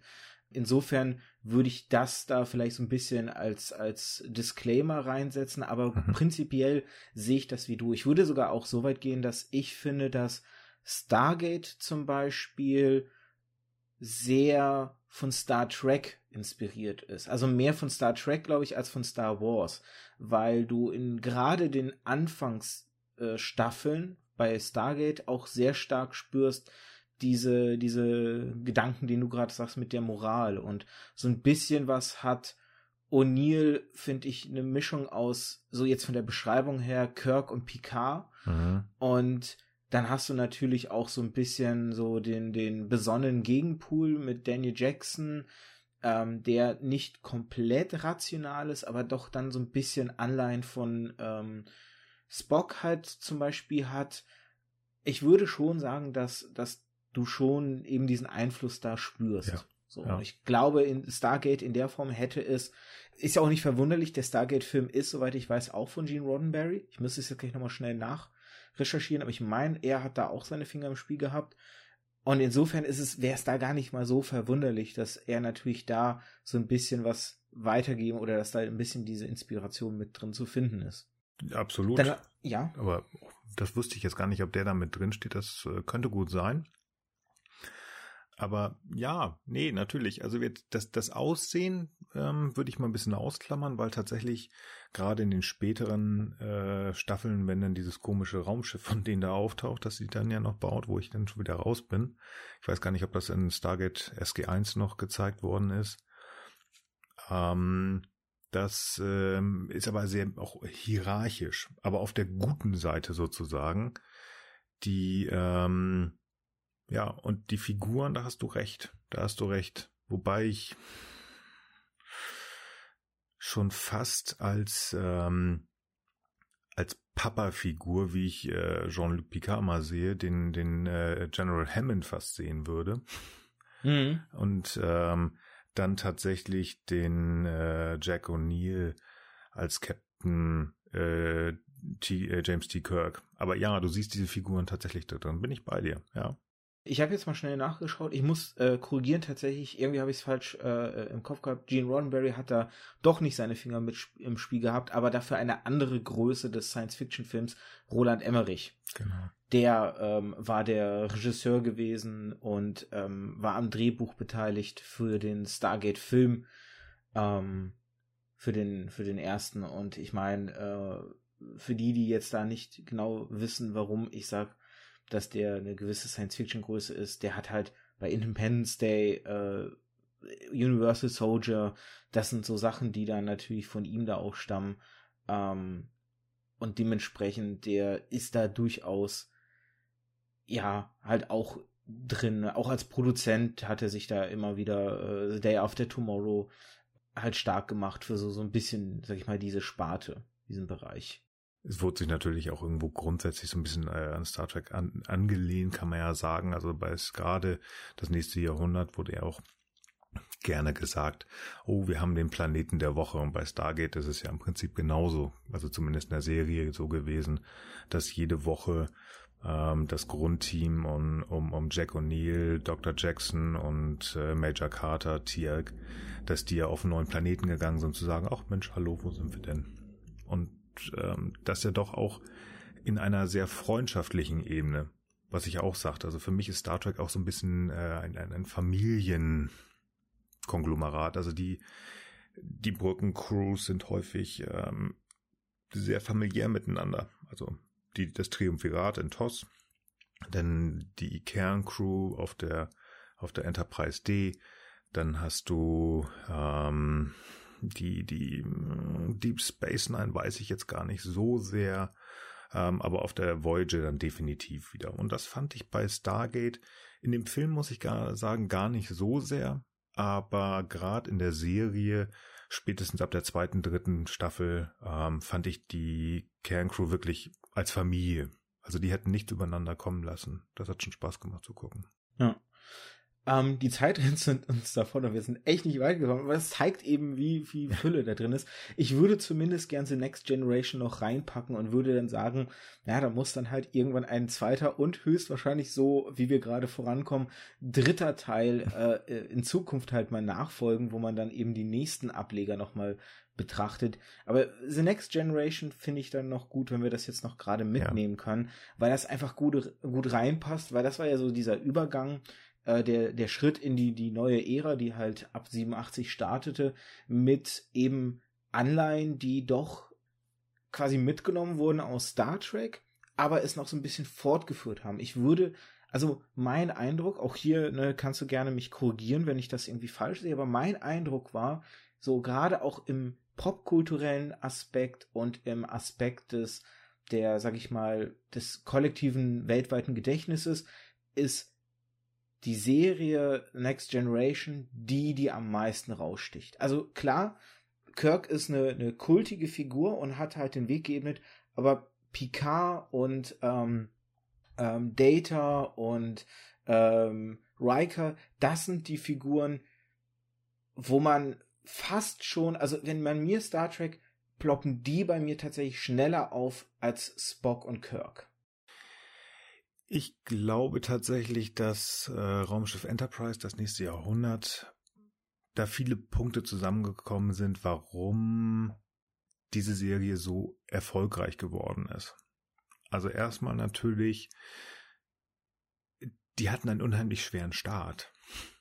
Denn ähm, die Leute haben diese Serie angefeindet, denn das war nicht die Enterprise NCC 1701, sondern die 1701D, ein völlig neues Raumschiff mit nicht mehr Spock und Kirk und Pille, sondern haben sie immer gesagt, da steht dieser komische Glatzkopf aus äh, Großbritannien, den wollen wir nicht haben. Also Patrick Stewart, der den äh, Jean-Luc Picard gespielt hatte. Das äh, war echt schwierig. Dann sind unheimlich viele Showrunner durch die, durch die Serie gelaufen, viele Schreiber, äh, Autoren halt, die immer wieder neue Sachen einbringen wollten und irgendwann kam es zu einem Punkt, wo einfach ähm, eine Idee aufgetaucht ist. Also es war ja nie wirklich der gerade Weg. aber es kam so das erste Mal, und das hat es äh, halt bei Raumschiff Enterprise nicht gegeben, dass du Sachen nicht nur angeteased hast wie in Enterprise, sondern du hast halt ähm, Gegnerfiguren aufgebaut. Ja, bei Raumschiff Enterprise waren da die Klingonen auch die die äh, Romulaner, aber die wurden nicht wirklich gezeigt. Es war mal so eine einzelne Folge. Das hat Raumschiff Enterprise das nächste Jahrhundert definitiv gemacht. Die hatten natürlich mit den Borg den ganz, ganz großen Feind aufgebaut, obwohl das nur wenige Folgen waren. Aber dadurch konnte halt nicht nur diese drei Hauptfiguren, die sie da hatten, sondern deutlich mehr Figuren als Familie zusammenarbeiten und das hat halt sehr viel mehr für mich gesehen, glaube ich, Spaß gemacht zu gucken, weil halt nicht immer nur die drei gleichen Typen auf die, gleich, auf die gleiche äh, Weise reagiert haben, sondern halt auch mal sich Zeit genommen wurde. Wie geht es denn dem 16-jährigen Jungen, der über 24 Folgen oder 22 seine Mutter nicht dabei hat und trotzdem sich weiterentwickelt, auch wenn viele Wesley Crusher irgendwie anfeinden. Ich fand das schön zu sehen, mal zu, äh, zu gucken, wie reagiert der Junge. Ähm, möchte er auf der Enterprise bleiben oder geht er weg? Oder sich einfach mal solche Tage anzugucken, wie reagiert denn diese künstliche Lebensform einen ganzen Tag lang? Also Data's Day, ähm, Data's Tag heißt die, glaube ich, sogar auf Deutsch die Folge. Unheimlich grandios, ein völlig normaler Tag. Und diese Zeit hat man sich damals, äh, also in den 70er Jahren nicht genommen. Und ähm, ja, man konnte halt viel mehr ausschmücken. Und so sind die, glaube ich, relativ stark im Gedächtnis geblieben. Ich glaube, das ist ein bisschen vergleichbar mit James Bond. Wenn man die Leute fragt, wer ist der kultigste Bond, dann ist das Sean Connery, aber dann sagen sie ja, weil er die Figur geprägt hat. Und dann wird man sagen, ja, aber der beste Bond ist bestimmt jemand anders. Vielleicht ein Moore, weil das die Zeit war, wo man aufgewachsen ist. Oder jüngere Menschen werden sagen, natürlich ist das Daniel Craig, weil die mit dem aufgewachsen sind. Mhm. Und ich denke, das ist da auch, weil sie einfach sehr, sehr viele Fans bekommen haben und das halt noch eine lange Zeit war, die auch in den Filmen weitergeführt äh, worden ist. Wenn ich jetzt mal ein bisschen provokant fragen darf, würdest du sagen, dass das vielleicht der Peak des Franchises war? Ja. das ist nicht, das ist nicht provokant. Ähm, das äh, meines Erachtens definitiv. Da war Star Trek ganz oben und seitdem kämpfen sie, ähm, um da wieder hinzukommen. Es gab gute Ideen, sich auch mal frei zu schwimmen danach oder auch mal was neu zu machen, obwohl es das gleiche war. Halt Voyager mit einem weiblichen Captain. Aber ja, es so traurig das klingt, es geht bergab. Auch mit den ganz neuen, wo mir natürlich auch Star Trek PK sehr gefällt, aber auch das ist, ähm, wird das Franchise ich weiß nicht, ähm, retten ist der falsche Ausdruck, aber ich habe das Gefühl, es wird nicht mehr auf die Höhen kommen, die das äh, Franchise in an, gerade Anfang der 90er hat, hatte. Das wird nicht wieder passieren. Ist es vielleicht, dass es sich zu sehr in seiner Spur festgefräst hat und sich wirklich mal grundlegend neu erfinden müsste? Also ich denke da jetzt auch so, ich ziehe da so ein bisschen jetzt die Parallele einfach zu Doctor Who, der ja lange dann eine Pause hatte und dann zurückkam mit dem zehnten Doktor und dann ja wieder einen großen Boom, einen großen Erfolg, der ja soweit ich weiß, sogar über den Erfolg in der Vergangenheit hinausgewachsen ist und sich ja hochgearbeitet hat. Und ich meine, da ist es ja auch so, dass es immer wieder Diskussionen bei jedem Doktor gibt oder bei jedem Showrunner. Ähm, ne, wer ist der Beste und welches gefällt am besten. Und unterm Strich muss man aber trotzdem sagen, Dr. Who sich ausreichend mit jedem Doktor immer neu erfindet, dass natürlich auch da spürt man einen Abfall von Quoten, aber jeder irgendwo in jedem Doktor was finden kann, was einen fasziniert. So, ne? Allein jetzt eben mit dem 13. Doktor der Aspekt, der Doktor ist zum ersten Mal weiblich. Und ich meine, da hat ja Star Trek im Grunde auch schon lange vorgelegt, in Voyager eben als ähm, Anführer der Crew eben eine Frau nach vorne zu schicken halt, ne? Wo, was man sich ja eigentlich bei, bei Doctor Who schon auch viel früher gewünscht hat und was jetzt endlich halt in Erfüllung geht. Das ist eine sehr gute Frage. Ähm, ich muss dazu sagen, Doctor Who stand bei mir nie so richtig äh, auf, auf dem Tableau. Man hört so einiges. Die Pause gab es ja bei Star Trek. Wir hatten zwölf Jahre Pause zwischen Star Trek Enterprise und Star Trek Discovery. Und ähm, danach hat man ja zweimal schon versucht, sich neu zu erfinden. Das ist einmal in Discovery, in dem man gesagt hat, wir versuchen nochmal ein Prequel. Also wir gehen nochmal ganz nach vorne. Das ist natürlich äh, in die Hose gegangen, müssen wir einfach mal so sagen. Wenn diejenigen, die die Serie machen, gegen das, was wir schon kennen, im Allgemeinen als Kanon bezeichnet, verstoßen. Also wenn wir sagen, ja, das stimmt so alles nicht mehr. Dann hat man es mit Star Trek Picard nochmal versucht ein völlig neues Star Trek zu erfinden. Natürlich mit diesem Gesicht und das, das gebe ich ja offen und ehrlich zu. Star Trek Picard und mit Jean-Luc Picard, das ist Fanservice, womit ich die Zuschauer wieder ranziehen möchte. Eine be bekannte Figur nehmen, es werden Holos von der Enterprise D gezeigt und so weiter und so fort. So kriegst du die Leute. Aber, das ist, was ich eingangs schon gesagt habe.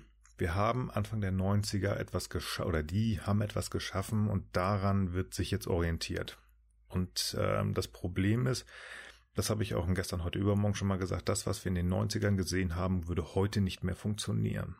Das, was die Leute heute sehen wollen, ist etwas anderes. Die wollen halt den Chemielehrer sehen, der Meth macht, oder die junge Blonde, die mit ihren drei Drachen versucht, die Weltherrschaft an sich zu reißen. Dieses ähm, moralische, was Star Trek irgendwo mit sich bringt, in einer in einer Weltraumgeschichte. Das zieht nicht mehr.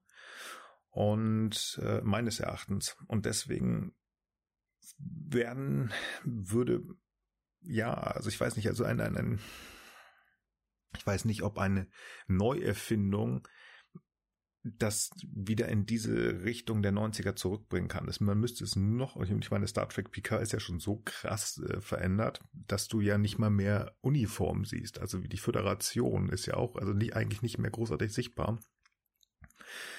Hm, das ist ja schon fast mehr Star Wars als Star Trek in Teilen. Ich weiß nicht, ob ähm, das so nochmal ist. Was man versuchen könnte tatsächlich, ähm, in die gleiche Zeit nochmal zurückzugehen. Also für Trekkies ins Jahr zwischen 2364 und 2370, das ist die Zeit von Raumschiff Enterprise oder tatsächlich, was ja schon auch in der Überlegung ist, diese Captain Pike Serie zu machen, die kurz vor der ursprünglichen Raumschiff Enterprise Serie sein könnte. Ob du sowas was bringt. Aber es gibt einfach Sachen im Fernsehen, in den Kinos oder auch in den Büchern, die haben ihre Zeit gehabt. Ich weiß auch nicht, ob zum Beispiel mal was ganz anderes zu nehmen, wenn du die Praxis Bülowbogen, ich weiß nicht, ob das überhaupt noch jemand kennt, wenn man das heute in die heutige Zeit bringt, ähm, ob das noch funktionieren würde. Die Lindenstraße ist jetzt gerade abgesetzt worden, nach gefühlt 10.000 Jahren. Es gibt Zeiten für gewisse Sachen und Star Trek könnte wirklich sein, dass das noch seine Be Berechtigung hat, aber nicht mehr in die Höhlen kommt, wie es halt vor 30 Jahren war. Ist vielleicht weniger das Problem, ob es noch relevant ist, sondern eher das, wie es angegangen wird. Weil wenn ich von Neuerfinden spreche, meine ich nicht mal unbedingt ähm, dass die moralischen Komponenten nicht funktionieren. Aber ich glaube, die funktionieren durchaus, weil nimm sowas wie Breaking Bad, das hat durchaus ja auch moralische Komponenten. Mhm. Wenn du eben halt diesen Lehrer hast, der kurz vorm Sterben steht und sagt so, ja, ich will eigentlich ja nur meiner Familie genug Geld zurücklassen und ne, eben darüber auch eine moralische Frage aufmacht. Ich glaube, was da vielleicht eher das Problem ist, und das siehst du nämlich gerade sehr, sehr, sehr stark, ähm, dass so ein bisschen einfach nur auf alte Erfolge gehofft wird, ähm, zu setzen, ohne die richtigen Noten zu treffen, was das ursprüngliche Werk ausgemacht hat. Man sieht es in so Sachen wie, ich glaube, es gab mindestens dreimal Reboots von Knight Rider. Mhm. Es gab den A-Team, A-Team-Film, wo versucht wurde, darauf Fuß zu fassen. Wir sehen im Kino haufenweise Filme, von früher, die jetzt rebootet werden, neu aufgegriffen werden, weil man erhofft, diese Erfolge von damals, die Fans von damals einfach nur in die Kinokassen zu locken, anstatt dass da ein kreativer Neuprozess stattfindet und neue IPs halt entstehen, neue Franchises entstehen können, weil man sich halt wirklich mal auch Dinge traut und so eine gewisse Übersättigung stattfindet. Ich glaube prinzipiell, ähm, dass Star Trek auch mit seinen moralischen Komponenten durchaus noch funktionieren kann. Beim Neuerfinden geht es eher darum, dass man halt eben eine Serie schafft, die nicht nur versucht, Erfolge von früher zu imitieren mit derselben Formel. Mhm. Ja. Wobei, wobei, also ich gebe dir grundsätzlich recht. Man, man ruht sich auf dem aus, wo man weiß, das funktioniert. Vielleicht das, was ich gerade sagte, dass man wirklich irgendwas machen müsste, was vielleicht in sehr, sehr nah an einer alten Geschichte ist.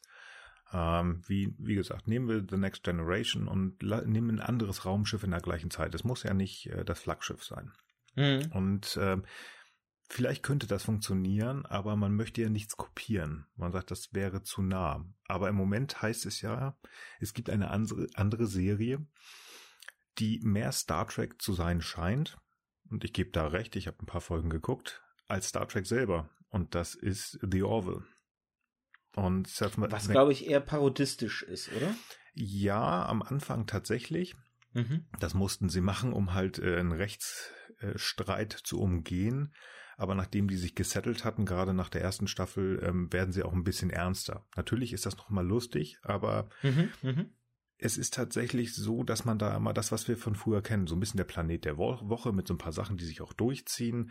Aber es ist so ein bisschen wieder wie Star Raumschiff Enterprise das nächste Jahrhundert und vielleicht müsste man wirklich auch da wieder hingehen. Also gefühlt haben, haben die mit, also die, die, die haben als Vorbild definitiv diese Serie aus den 90ern. Und vielleicht sollte man das machen, vielleicht auch sowas wieder machen und dann könnte auch Star Trek selber wieder den Schritt weiter nach oben machen. Man müsste sich nicht so weit aus dem aus dem Fenster lehnen und äh, irgendwie Sachen von früher beiseite schieben oder nochmal wieder beiseite schieben oder tausend Jahre in die Zukunft machen oder eine Serie aufstellen, wo wir viele Aspekte von Star Wars reinholen oder vielleicht sogar übertriebene Brutalität. Mm, ja, also ist, ich weiß es nicht. Ich möchte ehrlich gesagt nicht in den, in den Schuhen der eines, eines Alex Kurtzman sitzen, der da steht und denkt, oh, ich habe hier einen Vertrag unterschrieben, ich muss dieses Franchise retten. Und alle hauen, hauen ihm auf die Füße und ähm, ob der jetzt Fan ist oder nicht, der weiß, was in der, in der Basis drin ist. Das, ähm, ich habe auch mal sehr, sehr gedacht, oh Gott, was ist der der der Richtige? Und ähm, ich hatte ja die Möglichkeit in Berlin bei der bei der Premiere von Star Trek Picard zu sein und es kam mir schon so vor, okay, der hat sich damit auseinandergesetzt, er weiß, was die Basis ist und das möchte er auch umsetzen. Aber entsprechend der Zeit, und wir sind halt im Jahr 2020, ja, vielleicht sollte man manchmal doch wieder zurückgehen, aber dann vernünftig. Denn das, was du gerade gesagt hast, das war bei Knight Rider, bei den äh, neuen Versionen, beim A-Team genauso. Ähm, vielleicht sollte man, wenn man schon sagt, ich kopiere etwas, von früher oder führe es fort, auch mal sagen, ich mache es nochmal wirklich so wie damals und nicht so wie auch bei Star Trek, und da können wir bestimmt vielleicht auch mal drüber sprechen, dass man die alten Figuren genommen hat und ein, in ein modernes Umfeld gesetzt hat. Hat auch nicht so richtig funktioniert. Also das ist schwierig, aber irgend sowas, wer weiß. Da noch äh, zwei Gedanken, dann würde ich diesen, diesen äh, Themenblock mit dem ähm, Neuerfinden da gerne abschließen, aber du hast jetzt gesagt, es gab zwei Ansätze des Neuerfindens. Ich finde, es gab sogar noch einen dritten eben auf dieser filmischen Ebene, dass man ja hingegangen ist und auf Filme quasi eine neue Timeline aufgemacht hat, wo dann eben Spock und Kirk eine andere Beziehung oder anders zueinander gefunden haben und mit Nimoy, äh, inzwischen ja leider verstorben, ähm, quasi nochmal diese Chance hatte, dass Spock in der Zeit zurückreist und versucht, so ein bisschen die zusammenzuführen, damit überhaupt diese Geschichte, die wir kennen, in irgendeiner Form entstehen konnte. Und wie stehst du diesem Ansatz gegenüber, dass man da eben auf so einer filmischen Ebene ähm, hatte das irgendwie funktioniert für dich, mal abgesehen davon, dass es natürlich schwer vergleichbar ist, Serie mit Film? Ich bin sehr, hab sehr ambivalente Gefühle dieser Kelvin-Zeitline, äh, gegenüber. Da auch wieder die Geschichte finde ich sehr gut. Ich mag auch, was die Schauspieler gemacht haben. Also, ähm, wie heißt der, der Quinto, ähm, der den Spock gespielt hat, einen super neuen Spock gespielt. Fand ich gut. Ich habe auch hier wieder was mit der Machart zu tun. Das ist J.J. Äh, Abrahams Track. Ähm, ich mag diesen, ja, ich weiß, auch bei die, das nächste Jahrhundert gab es Lensflares, aber wenn mir alle 30 Sekunden 46 Lensflares um die, Ohr, um die Augen geklopft werden, ist es für mich zu viel. Es ist sehr schnell geschnitten. Die Art und Weise des Machens fand ich, fand ich schwierig, finde ich noch immer schwierig. Ähm, die Filme an sich fand ich gut. Ich musste, aber das, das ist ja auch gewollt. Du sollst es ja ähm, so ein bisschen von dem Alten abtrennen. Es wird ja gesagt, das ist eine durch durch diese Zeitreise-Komponente Nero im ersten Film ähm, ist das halt was anderes und dann kann man auch andere Geschichten erzählen. So kann man auch einen neuen äh, Kahn erzählen. Fand ich schön, hat mir Spaß gemacht. Den dritten, muss ich sagen, fand ich äh, zu lustig, zu langweilig, hat mir nicht gepasst, aber die ersten beiden fand ich sehr gut. Ähm, ob ich es besser finde, schwer zu sagen. Ich finde es anders. Ich glaube, ich bin eher der Seriengucker. Und ähm, letzter Gedanke zu den Filmen. Ich glaube auch nicht, dass ähm, Filme bei Star Trek, aber allgemein ist das meine persönliche Meinung. Filme ist äh, etwas, was in der Zukunft wahrscheinlich nicht mehr so die große Rolle äh, oder Rolle spielen wird. Ähm, aber das ist, glaube ich, auch nochmal etwas für entweder eine andere Stelle oder eine Fortsetzung. Dann noch dieser zweite, letzte Gedanke. Ich hatte jetzt gerade so eine spontane Idee und frage mich, wie du das da sehen würdest, wenn wir sagen, von wegen Neuerfinden äh, der Serie. Was wäre, wenn man jetzt hingehen würde und würde sagen, man macht eine Serie, die halt noch ein Stück weiter in der Zukunft spielt, eben nach denen, die man jetzt alle definiert hat, und vielleicht mal der Überlegung nachgeht, was ist, wenn die Sternflotte zerbricht, wenn dieses Konstrukt, das dann sehr lange funktioniert hat, einer Krise gegenübersteht und an dieser Krise vielleicht scheitert oder zu zerbrechen droht, wenn man so ein bisschen dieses Konzept versucht zu dekonstruieren und darüber dann auch wieder eben mit vielen moralischen Themen aufkommt, weil das dann natürlich wieder auch neue moralische Fragen anbietet, die man als Geschichten dann abhandeln könnte. Wäre das eine Art der Neuerfindung, die äh, einen Reiz für dich hätte, wo du sagst, das könnte gut funktionieren? Auch da werde ich jetzt wahrscheinlich viele nicht so nette äh, Zuschriften bekommen. es gab so etwas schon mal und im weitesten Sinne, im aller, aller weitesten Sinne sogar in so einer Art Star Trek Universum.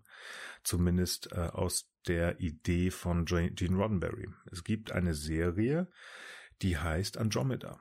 Und ähm, auch wenn viele Kevin Sorbo nicht unbedingt mögen, den Herkules-Darsteller auch aus den 90ern, ich mochte diese Serie und die benimmt tatsächlich diese Idee. Da ist dann, heißt dann die Föderation plötzlich das Commonwealth und der Captain ist da über, ich weiß nicht, paar tausend Jahre oder was eingefroren, kommt wieder und versucht dieses Commonwealth wieder aufzubauen.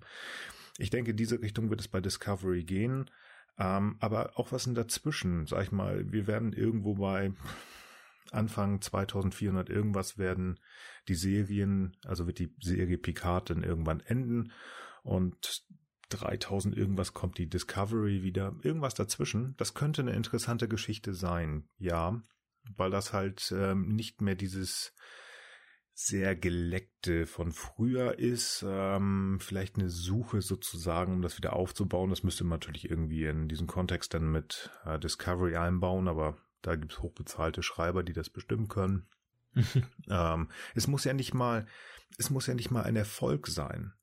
Ähm, es gibt Science-Fiction-Serien, die sehr dystopisch sind, die sogar dystopisch enden. Hier gerne Babylon 5 ist eine schöne Serie gewesen, die damit endet, dass die Menschheit ähm, von einem Virus fast komplett heimgesucht wird. Gut, der Virus wird auf die Erde gebracht, aber egal. Es muss nicht positiv enden. Das äh, könnte ich mir gut vorstellen, ja, wenn es gut gemacht ist und halt ganz wichtig, die Figuren müssen dazu passen. Und ja, das äh, könnte eine schöne Geschichte sein. Ich möchte dann jetzt noch ein bisschen auf The Next Generation zurückkommen und eben halt auch die Geschichten, die dort erzählt werden, weil du hast es schon angesprochen, dass Next Generation natürlich ein paar Sachen weiter auserzählt haben und obwohl ich die Serie eigentlich nie groß gesehen habe, vielleicht mal ein paar vereinzelte Folgen, gibt es Storylines, die mir trotzdem bekannt sind und die ich unfassbar faszinierend finde und ähm, wo ich sehr gut nachvollziehen kann, was diesen Reiz ausmacht. Da allen voran für mich natürlich der, die Thematik mit den Borg, mhm. der Angst quasi des Verlust der Individualität, der da ja so ein bisschen symbolisiert wird. Im Grunde nichts anderes, was wir heute im Horrorfilmsegment mit den Zombies haben. Mhm. Zombies sind deswegen erfolgreich, weil sie natürlich ähm, im, im gesellschaftlichen Sinne für den Verlust der Individualität stehen. Ähm, wo wir früher in den 80ern ja oft eher die Angst vor dem Fremden hatten. Ähm, sie ist Dracula, ne, Vampire, Monster dergleichen, oder halt auch vielleicht äh, Angst vor körperlichen Veränderungen, ähm, Pubertät und sowas, aufgegriffen eben in Body-Horror-Filmen oder halt Werwolf-Filmen halt, ähm, sind diese Zombies eben, wie gesagt, diese Angst der Individualität und das stellen ja auch die Borg dar. Mhm. Aber auch dann hat man zum Beispiel Storylines wie Data und die Frage nach der Suche nach der Menschlichkeit, was ja ähm, nicht zum ersten Mal da das Thema ist wie du weißt, da will ich jetzt nicht zu viel vorgreifen, aber da gibt's ja auch zwischen uns Überlegungen, ein bestimmtes anderes Medium nochmal aufzugreifen, was ja so eine ähnliche Handlung thematisiert. Und hier bei Data eben auch sehr schön aufgearbeitet wurde, weil das sind Sachen, die an mich rangetragen wurden, die habe ich irgendwo mal gelesen oder die wurden mir erzählt und so. Aber da gibt's dann ja, gab's glaube ich teilweise ja wirklich eine Folge, wo Data ähm, vor Gericht stand und dann irgendwie das ja auch diskutiert wurde und jemand musste, ich glaube, Riker musste für die Gegenpartei mhm, genau. quasi da irgendwie äh, äh, argumentieren, warum Data eben nicht als Mensch wahrgenommen werden soll oder irgendwie sowas. Und dann ja auch zum Beispiel die Thematik mit dem Gefühlschip und so Sachen.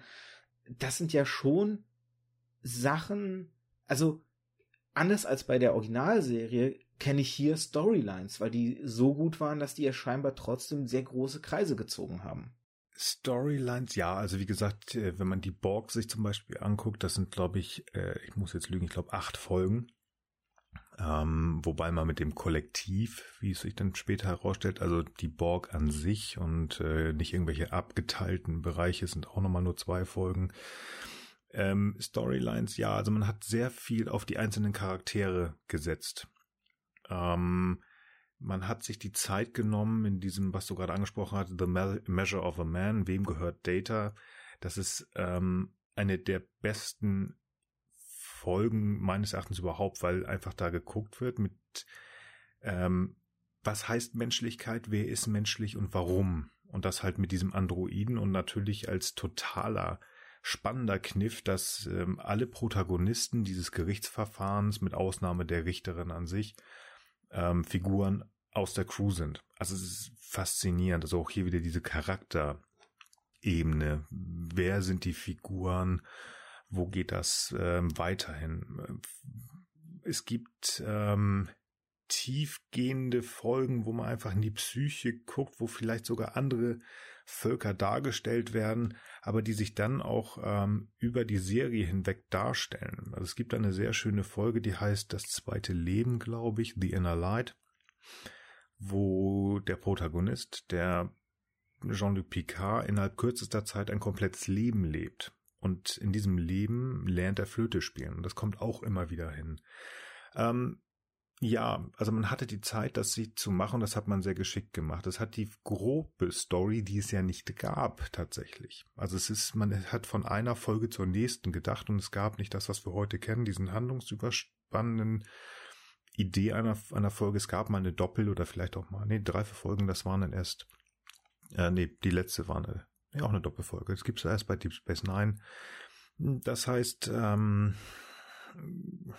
es wurde, wie gesagt, Charaktere, einzelne Situationen sehr deutlich beleuchtet. Und ähm, jetzt habe ich den Faden verloren. oh, es tut mir leid. Alles gut, kein Problem. Deine Frage bitte nochmal. Ob halt die, die, diese Storylines, ähm, also den, den, den Fokus auf diesen Storylines, ähm, ähm, die Bedeutung jetzt, jetzt muss ich gestehen, habe ich auch gerade ein bisschen den Faden verloren. Hm. Ähm, im Grunde wollte ich halt auf diese, diese, diese Bedeutung der, der Handlungen nochmal zu sprechen kommen, weil ich halt einfach den Eindruck habe, dass bei, bei The Next Generation einfach hier nochmal dieser Feindschiff, ne, nochmal drauf eingehen, was du auch gesagt hattest mit, man erzählt die Sachen ein Stück weiter aus. Äh, ich war jetzt kurz, ähm, deswegen bin ich jetzt auch so ein bisschen raus, ich war nämlich schnell nochmal am Nachgucken wegen, das wollte ich nämlich jetzt rein, nach, nach deinem äh, Aussage reinbringen, ähm, die Figur des Guinan, äh, der, der Guinan, ich hoffe, ich spreche sie richtig. Geinen. Äh, Geinen, danke. Ähm, von Whoopi Goldberg. Das ist nämlich zum Beispiel auch so eine ganz besondere ähm, Geschichte, weil ich habe irgendwo mal mitbekommen, und deswegen wollte ich jetzt gerade gucken, sozusagen, wann sie eingeführt wurde. Ähm, ich habe irgendwann mal mitbekommen, dass Whoopi Goldberg ähm, wohl tatsächlich Gene Roddenberry angerufen hat und ihn darauf angesprochen hat, dass es keine oder kaum, ich weiß es nicht mehr genau, ähm, afroamerikanischen Schauspieler in dieser Serie gibt und die doch in der Zukunft darstellt, alle Völker sind im Einklang miteinander. Warum gibt es dann niemand Afroamerikaner? Und deswegen hat er diese Rolle, weil er dann festgestellt hat, oh, sie hat recht, ich habe da diesen blinden Fleck, ähm, hat er diese Rolle ihr extra in die Serie reingeschrieben. Ich meine, sie hat das mal in einer Podcast-Folge ähm, mit David Tannen, der auch einen, Amerik einen, einen englischsprachigen Podcast macht und da war sie zu Gast bei ihm. Ich glaube, da hatte sie das mal angesprochen. Ich muss es mal für die Shownotes mal raussuchen, wo ich das gefunden habe. Und das fand ich halt auch zum Beispiel ganz spannend, ähm, wo dann halt die Serie ja auch noch beweist, so, so weit, wie sie versucht hat, ja teilweise auch fortschrittlich zu sein und ähm, eine fortschrittliche Welt darzustellen, sie ja auch trotzdem blinde Flecke unter anderem noch hatte. Ja. Deswegen muss ich gestehen, dass ich jetzt auch äh, leider ein bisschen den Faden verloren hatte und deswegen dir nicht helfen kann, ihn auch zurückzufinden. Es tut mir sehr leid. Ähm, alles gut. Also ich, ich komme da auch noch grob wieder drauf zurück. Es ist tatsächlich halt so, dass ähm, ich eigentlich nur das Ende nicht gefunden habe. Ähm, da war die Zeit halt anders ähm, in, in, in der Raumschiff Enterprise in der TOS-Serie. Das heißt, da wurde wirklich ganz, ganz stumpf, muss man sagen. Problem der Woche lösen. Kirk muss den Bauch einziehen, sich kloppen, die Frau bekommen, fertig. Und da bei, bei The Next Generation hatte man etwas mehr Geld, mehr Zeit, nicht mehr Zeit im, äh, in der Folge, weil die äh, Episoden sind beide bummelig bei, sage ich mal jetzt mal, 45 Minuten. Ähm, aber es, man hat sich die Zeit genommen, einfach mal was anderes zu machen, halt diese ruhigeren Folgen zu machen, wo es wirklich darum geht, ich zeige mir diese Figuren, Charakterentwicklungen auch zu zeigen. Und ähm, das hat sie natürlich etwas interessanter gemacht. Also das, ähm, oder interessanter anders gemacht. Das ist halt nicht nur dieses, ja, Trackige tatsächlich. Star Trek versteht man, glaube ich, am Anfang sehr als ähm, Action in der Zukunft verschiedene Rassen und äh, vielleicht auch mal ein Raumschiff zeigen.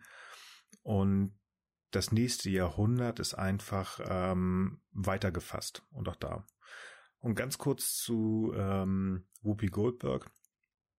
Ja, ähm, sie wollte unbedingt mitspielen aus mehrerlei Gründen. Du hast recht. Ähm, es gab als Hauptfigur nur eine Figur, die ähm, afroamerikanische äh, Abstammung hat. Das ist äh, LeVar Burton, der den Jordi LaForge gespielt hat, aber in der ersten Staffel so eine Nebenfigur war. Und Whoopi Goldberg ist tatsächlich als junges Mädchen von Nichelle Nichols, die die ähm, Uhura in der TOS-Serie gespielt hat, sozusagen sozialisiert worden. Das war eine, ein Role Model, eine, eine, ein Idol von ihr. Und da sie das total toll fand, wollte sie bei diesem Star Trek auch mitspielen. Und Roddenberry fand die Idee super. Und äh, natürlich fand auch das, ähm, also die, ich glaube, das war damals äh, Universal, nee, Paramount Pictures, ich weiß gar nicht, wer die Rechte damals hatte, die fanden das natürlich auch total klasse, denn jemand wie Whoopi Goldberg war Ende der 80er einer der Stars.